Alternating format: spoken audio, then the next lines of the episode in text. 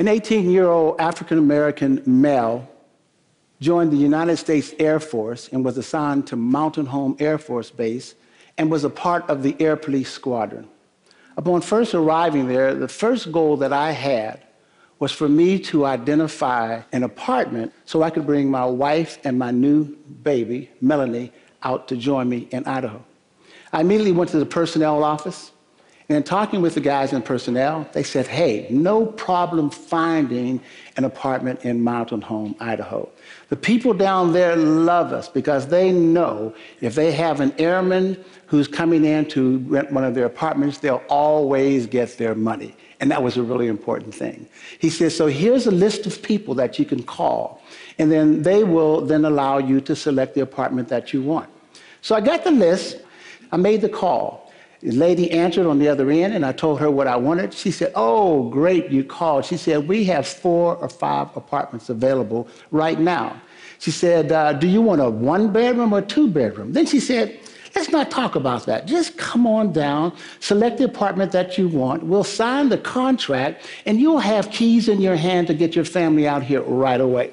So I was excited, jumped in my car, went downtown and knocked on the door. When I knocked on the door, the woman came to the door and she looked at me and she said, Can I help you? I said, Yes.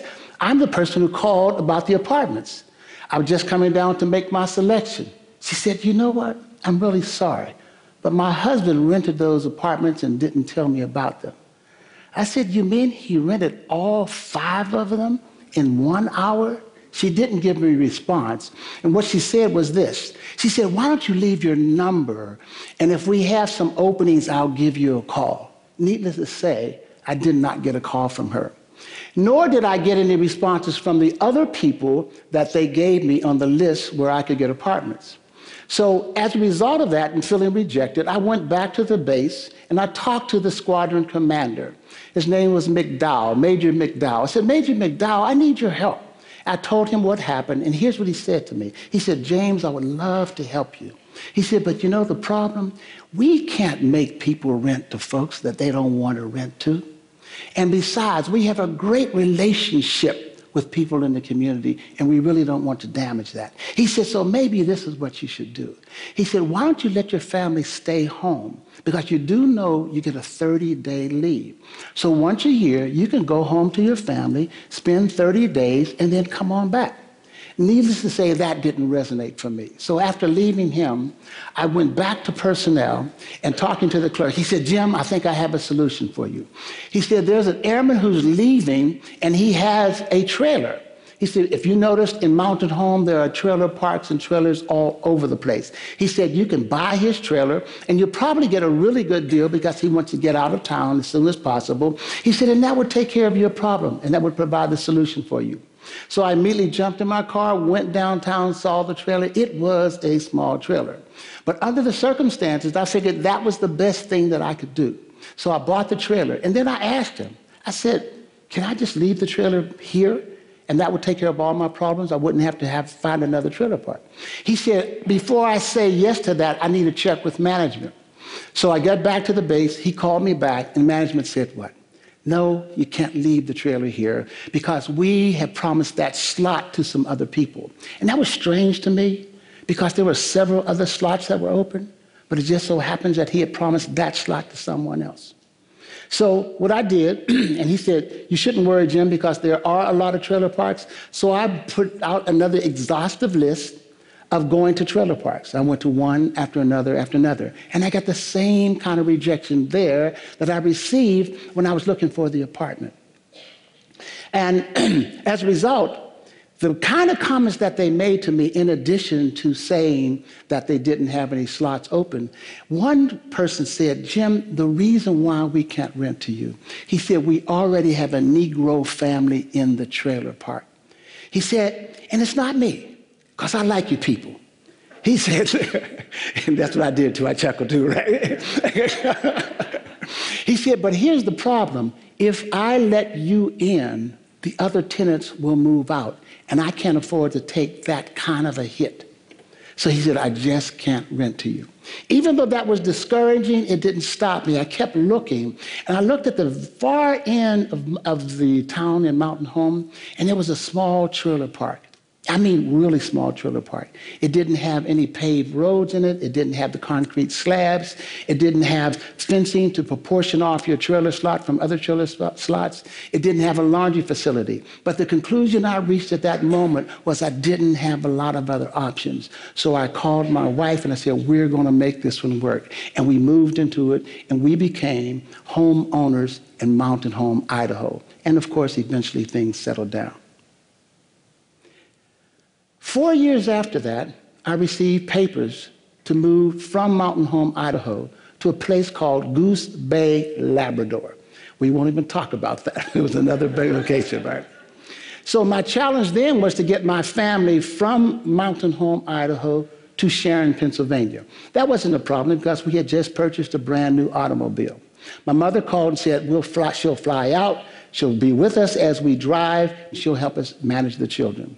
So she came out, her and Alice put a lot of food together for the trip. That morning we left about 5 a.m.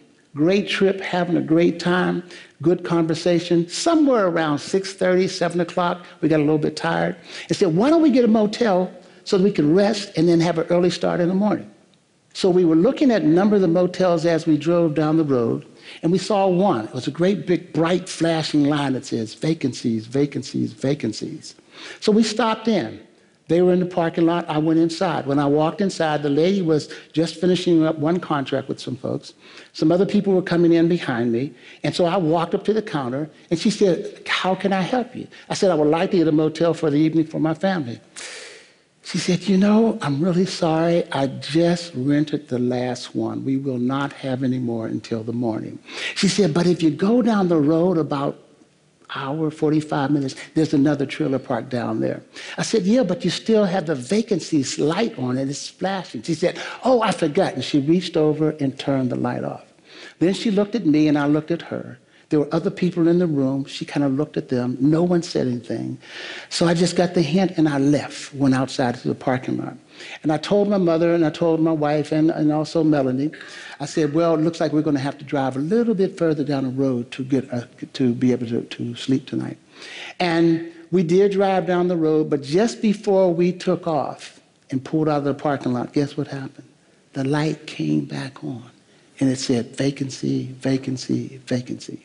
We were able to find a nice place. It wasn't our, pre- our, our, preference, but it was secure and it was clean. And so we had a great sleep that night.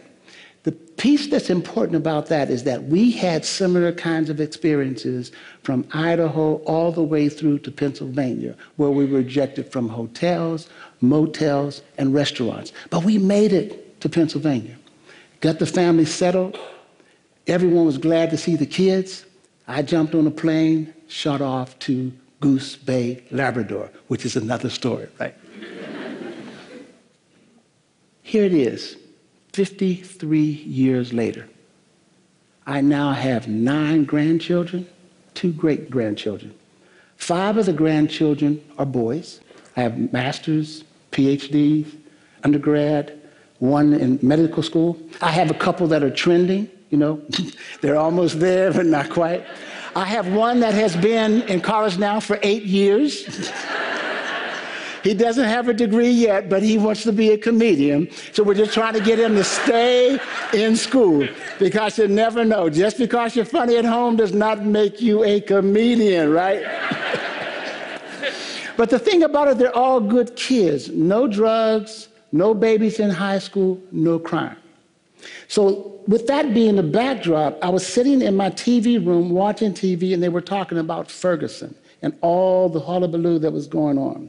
And all of a sudden, one of the news commentators got on the air and she said, In the last three months, eight unarmed African American males have been killed by police, home, white homeowners, or white citizens. And for some reason at that moment, it just all hit me. I said, What is it? It is so insane. What is the hatred that's causing people to do these kinds of things? Just then, one of my grandsons called. He said, Granddad, did you hear what they said on TV? I said, Yes, I did. He said, I'm just so confused. He said, We do everything we do. But it seems that driving while black, walking while black, talking while black, it's just dangerous. What can we do? We do everything that you told us to do. When stopped by the police, we place both hands on the steering wheel at the 12 o'clock position. If asked to get identification, we tell them, I am slowly reaching over into the glove compartment to get my ID. When pulled out of the car to be searched, when laid on the ground to be searched, when our trunks are open to be searched, we don't push back, we don't challenge because we know you've told us, don't you challenge the police. After it's over, call us and we'll be the ones who challenge. He said, and this is the piece that really bugs me. He said, our white friends, our buddies, we kind of hang together. When they hear about these kinds of things happening to us, they say, why do you take it? You need to push back. You need to challenge. You need to ask them for their identification. And here's what the boys have been taught to tell them We know that you can do that, but please do not do that while we're in the car. Because the consequences for you is significantly different than the consequences for us. And so, as a grandparent, what do I tell my grandsons? How do I keep them safe? How do I keep them alive? As a result of this, people have come to me and say, Jim, are you angry? And my response to that is this I don't have the luxury of being angry. I don't have the luxury of being angry. And I also know the consequences of being enraged. So, therefore, the only thing that I can do is to take my collective intellect and my energy and my ideas and my experiences and dedicate myself to challenge at any point in time anything that looks like it might be racist. So, the first thing I have to do is to educate. The second thing I have to do is to unveil racism. And the last thing I need to do is do everything within my power to eradicate racism in my lifetime by any means necessary. The second thing that I do is this I want to appeal to Americans. I want to appeal to their humanity, to their dignity, to their civic pride and ownership to be able to not react to these heinous crimes in an adversive manner, but instead to elevate your level of societal knowledge, your level of societal awareness, and societal consciousness, to then collectively come together, all of us come together to make sure that we speak out against and we challenge any kind of insanity, any kind of insanity that makes it okay to kill unarmed people, regardless to their ethnicity, regardless to their race, regardless to their diversity makeup. We have to challenge that. It doesn't make any sense. And the only way that I think we can do that is through a collective. We need to have black and white and Asian and Hispanic just to step forward and say, we are not going to accept that kind of behavior anymore. With that, I thank you.